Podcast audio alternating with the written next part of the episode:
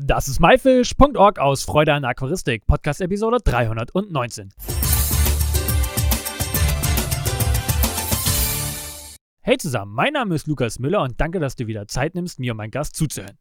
In der heutigen Episode geht es um Nordseefauna im Klimawandel, der Ärmelkanal in der Nordsee. Hallo Sven, schön, dass du wieder dabei bist. Ist alles gut bei dir? Ja, Hallöchen, vielen Dank. Du bist ja Experte, was die Nordseefauna und Klimawandel an der Nordsee so angeht. Woher kommt das Interesse dafür? Ja, ich habe mich schon immer sehr für die Tiere der Nordsee interessiert. Und ich habe in meinen Nordseeurlauben als Kind auch schon Tiere gesammelt. Und in dieser Zeit habe ich sogar schon angefangen, Tiere zu präparieren. Halten konnte ich die damals nicht, leider. Und das hat sich halt auch immer weiterentwickelt, bis ich dann irgendwann auf die Idee gekommen bin im Aquarium in Hannover. Damals noch, da wohnte ich noch nicht an der Küste. Da habe ich dann einen Hummer im Aquarium gehalten. Ja, mit dem Hummer fing es an. Dann haben sich Kontakte an die Küste entwickelt. Dann habe ich nachher lebende Tiere von Krabbenkuttern geholt, ganz verschiedene. Krebse, Fische, Garnelen, Seesterne, was man halt so kriegt. Und vor etwa elf Jahren bin ich an die Küste gezogen. Ich wohne jetzt hier im Norden bei Norddeich. Ich kenne jetzt hier einige Fischer, die bringen mir ab und zu interessante Tiere mit. Und ähm, ja, ich gucke mir halt an, was die Fischer fangen, auf der einen Seite. Und auf der anderen Seite durchsuche ich den Müll, den die Fischer aus dem Wasser holen. Und das ist leider erschreckend viel. Das wird das sicherlich auch, ja, äh, ist ein aktuelles Thema, was wir uns wahrscheinlich ähm, ja auf der ganzen Welt schon äh, Jahre begleitet. Ähm, was genau findest du da und ähm, ja, wie, wie, was kann, können wir dagegen tun? Ja, das ist abenteuerlich, was sich da findet. Vor einigen Jahren hat ja dieser Riesenfrachter Maersk hat ja Container verloren. Und ähm, das ist alles in der Nordsee gelandet. Das war ein Flachbildfernseher, das war Kinderbekleidung, Kinderschuhe, äh, sogar eine Plastikorchidee. Ganz irre. Blumenkübel, ne? Automatten. Und so eine Automatte habe ich jetzt hinten in meinem Auto drin, ne? außer Nordsee. Ich musste Seepocken runterschaben. ja, also man findet dort die abenteuerlichsten Sachen und natürlich leider traurigerweise auch Netzreste, also viele äh, Nylon-Sachen und so weiter. Und man muss nun davon ausgehen, unsere Fischer, die fangen ja diesen Müll immer so, naja, ich will mal sagen, die fangen einen winzigen Bruchteil von dem, was auf dem Meeresgrund liegt. Na, ihr könnt euch das vielleicht selber so vorstellen, stellt euch mal vor, ihr habt einen kleinen Gartenteich und ihr schmeißt da mal 100 Plastikteile rein, verschiedene Größen und geht mal mit einem Kescher durch und dann zählt ihr hinterher mal, wie viel ihr auf einen Zug da rausgeholt habt. Das werden nicht viele sein von den 100. Deswegen liegen da unten inzwischen große Müllhalden. Aber diese Müllhalden beinhalten auch eine Chance. Okay, erzähl weiter.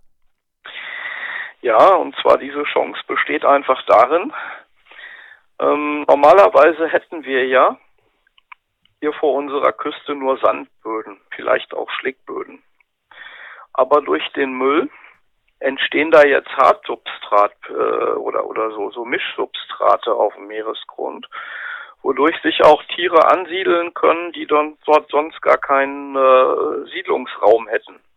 Ja. Und das bietet wiederum die Chance an diesem Müll ganz interessante Tierchen rauszupicken. Und das mache ich jetzt schon seit einigen Jahren, dass ich ganz gezielt immer diesen Müll durchsuche. Okay, und wir haben ja das Oberthema Nordseefauna im Klimawandel. Mhm.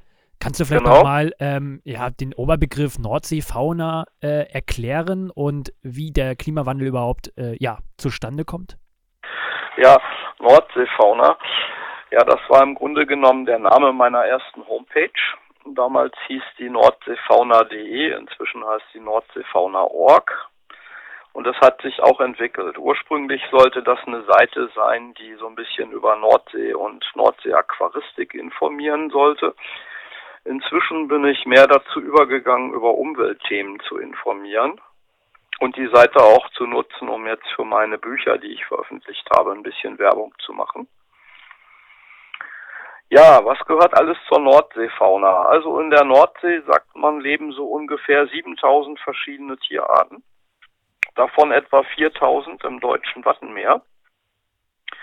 Man darf diese Fauna aber nicht als ein statisches Gebilde verstehen, sondern diese Fauna ist in einem dynamischen Wechsel. Hier trifft sich quasi immer das, was so aus Richtung Mittelmeer nach Norden zieht im Sommer das trifft sich hier in der Nordsee mit Tieren, die aus der Arktis zu uns kommen.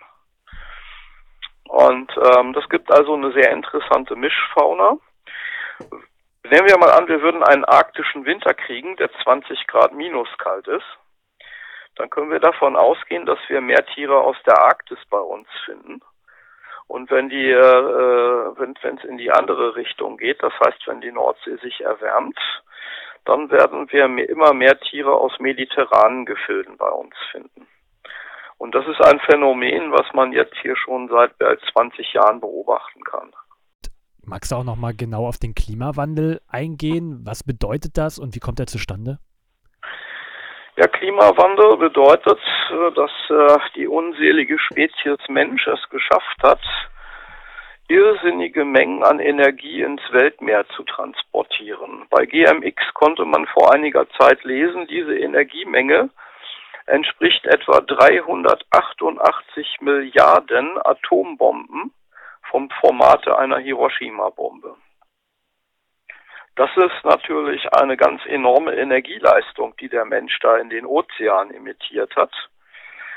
Und in der Nordsee, äh, die ja ein relativ flaches äh, Randmeer des Atlantiks ist, kann man das sehr gut beobachten.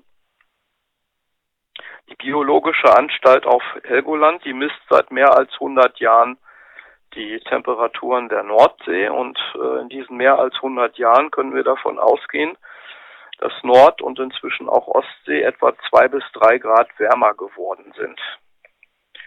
Und das hört sich jetzt nicht viel an, könnte man sagen. Ne? Aber wir müssen uns klar machen, dass das Weltmeer insgesamt nur 3,8 Grad warm ist. Ne? Weil da muss man ja auch Arktis, Antarktis und Tiefsee mit einbeziehen. Und wenn das so ist, dann sind zwei bis drei Grad Erwärmung natürlich eine gewaltige Hausnummer. Ja, und das kann man in der Nordsee seit äh, ja, vielen Jahren beobachten. Also auf der einen Seite haben wir zum Beispiel das Phänomen, dass äh, in, sogar in der Elbemündung, ne, da findet man jetzt inzwischen Meerbarben. Ne, die kennt man eigentlich vom Italiener, vom Fischteller. Ne. Schwimmt jetzt in der Nordsee rum. Nicht? Oder was auch so ein kurioses Phänomen ist, ähm, 2000 20 und 21 hat lustigerweise ein und derselbe Fischer jedes Mal so im Juni etwa einen subtropischen Stechrochen gefangen. Das waren so Tiere, die hat man früher hier in der Nordsee so alle fünf bis zehn Jahre mal gefangen, aber auch nur dann, wenn der Sommer jetzt wirklich exorbitant heiß war. Das sind jetzt aber Tiere, die sind jetzt im Grunde jedes Jahr hier präsent. Und die Tiere aus dem Ärmelkanal, um die es mir jetzt geht, die sind meistens äh, unspektakulär klein und sie werden schnell übersehen. Man kann sie aber gut finden, wenn man den Müll durchsucht. Was genau findest du denn dort? Ja, ja, was findet man alles am Müll? Am Müll findet man solche Tiere wie Seescheiden, Moostierchen, Krebse, Würmer, Seesterne, Seeigel habe ich auch schon gefunden. Ja, und die Tiere, die ich jetzt gefunden habe, das, was man so als Klimaindikator-Spezies bezeichnen würde, ne, das sind ganz verschiedene Dinge gewesen. Ähm, da habe ich zum Beispiel die ähm, Ärmelkanalkrabbe gefunden. Ich habe die mal so getauft, die hat keinen deutschen Namen. Die heißt lateinisch Xaiva bigotata. Und Xaiva ist genau genommen eine Verwandte unseres einheimischen Dwarslöpers, also unserer Strandkrabbe. Ähm, das Lustige ist, Xaiva ist mir zuerst gar nicht aufgefallen. Ich habe diese Krabbe äh, mit irgendwelchen anderen Schwimmkrabben zusammen äh, aufgesammelt, die war halt schon tot. Und habe die in meinen Spirituskomposter geworfen. Also das ist so ein Glas, wo ich verschiedene Sachen konserviere. Das gucke ich mir dann ein paar Wochen später an, was da so drin ist. Und da fiel die mir erst auf und dann stellte ich fest, oh, das ist ja gar keine normale Schwimmkrabbe, das ist ja was anderes. Und dann fing ich an, Bücher zu wälzen und dann fand ich Xaiva. Xaiva, die man bis dahin nur aus dem Ärmelkanal kannte, 2018 das erste Mal in der südlichen Nordsee. Ja, was, welche Auswirkung hat das Ganze denn jetzt auf uns Menschen und auf die Natur? Ja, also das hat ganz verschiedene Auswirkungen. Unsere Fischer klagen zum Beispiel darüber, dass sie plötzlich weniger Beifang haben. Die fangen nicht mehr die Mengen an Plattfischen, die sie eigentlich haben müssten. Also man merkt schon, dass da so einiges durcheinander geht in der Natur. Und das hängt offensichtlich damit zusammen, dass auch das Meeresplankton sich infolge der Wärme verändert. Nicht? Also es gibt natürlich immer Tiere, die davon äh, profitieren.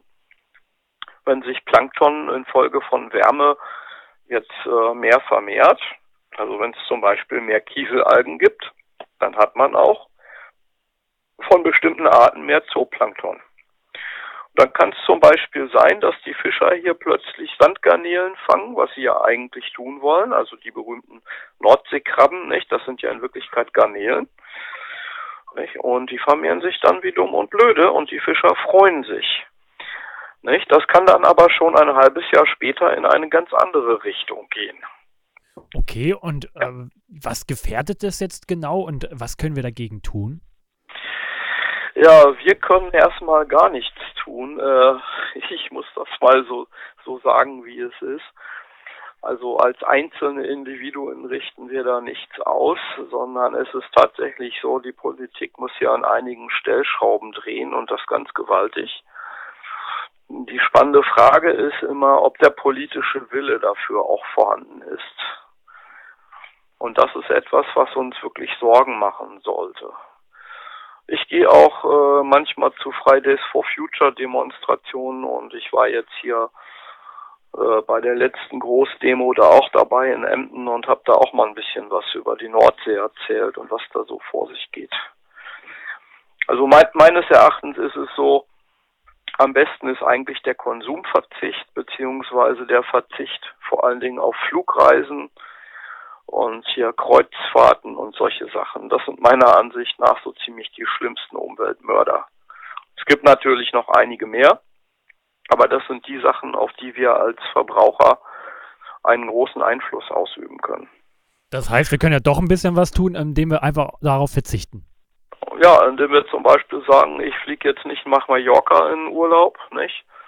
Sondern ähm, ja, ich fahre mit dem Auto woanders hin oder mit dem Zug. Ne? Man muss sich mal klar machen, ein einziger Flieger, der unterwegs ist in der Stratosphäre, der stößt so viel Abgase aus, wie 10.000 Autos. Das ist auf jeden Fall enorm und da sollten wir auf jeden Fall, wenn es geht, auf jeden Fall drauf verzichten. Sven, das ja. war jetzt sehr, ein sehr interessanter und auch ein sehr komplexer Einblick. Hast du vielleicht noch irgendwas, was du uns Hörern gerne auf den Weg geben möchtest? Mhm. Ja, und zwar einfach immer die Augen offen halten, vor allen Dingen auch wenn man am Meer ist.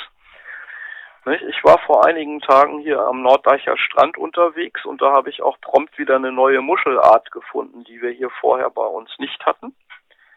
Es war eine Körbchenmuschel, die kannte man bis dahin auch so von der belgischen Küste. Allerdings kann ich bei der Art jetzt nicht sagen, ob sie jetzt hierher gekommen ist, weil es hier so schön warm geworden ist oder äh, ob es daran liegt, dass das Substrat unseres Norddeicher Strandes sich verändert hat. Denn äh, während der Corona-Pandemie haben die hier unseren Badestrand ein bisschen auf Vordermann gebracht und haben dadurch auch die Zusammensetzung des Watts ein bisschen verändert. Und Muscheln passen sich eigentlich immer dem Substrat an, kann man sagen. Ansonsten möchte ich noch anmerken, ja, was habe ich hier noch für so Klimaindikatoren gefunden? Einer ist zum Beispiel sehr frappierend, kann man in jedem Hafen hier sehen. Das sind pazifische Riesenaustern. Man kann die inzwischen ja sogar an den Spundwänden sehen. Und da gibt es manche Stellen, da sieht man keine Spundwand mehr, da wachsen nur noch Austern.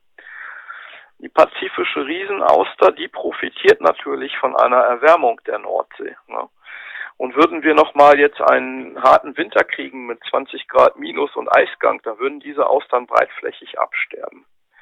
Das würden die gar nicht überleben. Nicht? Aber die Wärme begünstigt sie halt und das fällt jetzt erstmal so ins Auge. Andere Sachen fallen nicht so ins Auge. Zum Beispiel kleine lilafarbene Seepocken habe ich gefunden, kommen auch aus dem Ärmelkanal. Und unsere Fischer haben mir auch, auch interessante Muscheln mitgebracht, nämlich die Ottermuscheln. Die Ottermuschel sieht so ähnlich aus wie, wie eine Teichmuschel, weil sie hat auch so eine Oberhaut drauf. Ähm, man nennt das auch, glaube ich, Cuticula. Ähm, was unsere Sandklaffmuschel hier nicht hat. Ja, sie ähnelt also der Sandklaffmuschel, ist aber was ganz anderes. Diese Ottermuscheln kannte man früher auch von den britischen Küsten und die haben sich nur ganz selten mal zu uns verirrt. Inzwischen haben wir hier vor den Inseln Jüst und Norderney offensichtlich eine Population. Denn unsere Fischer fangen die ab und zu als Beifang. Und ja, das äh, sollte einen sehr nachdenklich stimmen, weil die Muscheln, die ich da gefunden habe von dieser Art, ich habe da mal die Jahresringe gezählt und die sind meiner Ansicht nach alle mindestens acht bis zehn Jahre alt. Also so lange sind sie hier schon präsent. So lange ist also das Nordseewasser schon zu warm.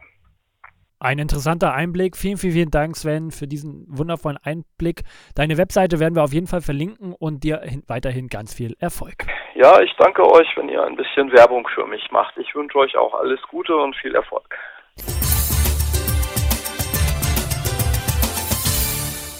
Das war myfish.org aus Freude an Aquaristik. Danke, dass du dir Zeit genommen hast, dir diesen anzuhören. Ich hoffe, du konntest einige Infos aus dieser Episode mitnehmen. Alle weiteren Infos zu dieser Episode mit Bildern und Links findest du wie immer unter www.my-fish.org slash Episode 319. Wir hören uns nächsten Samstag wieder. Danke und tschüss, euer Lukas.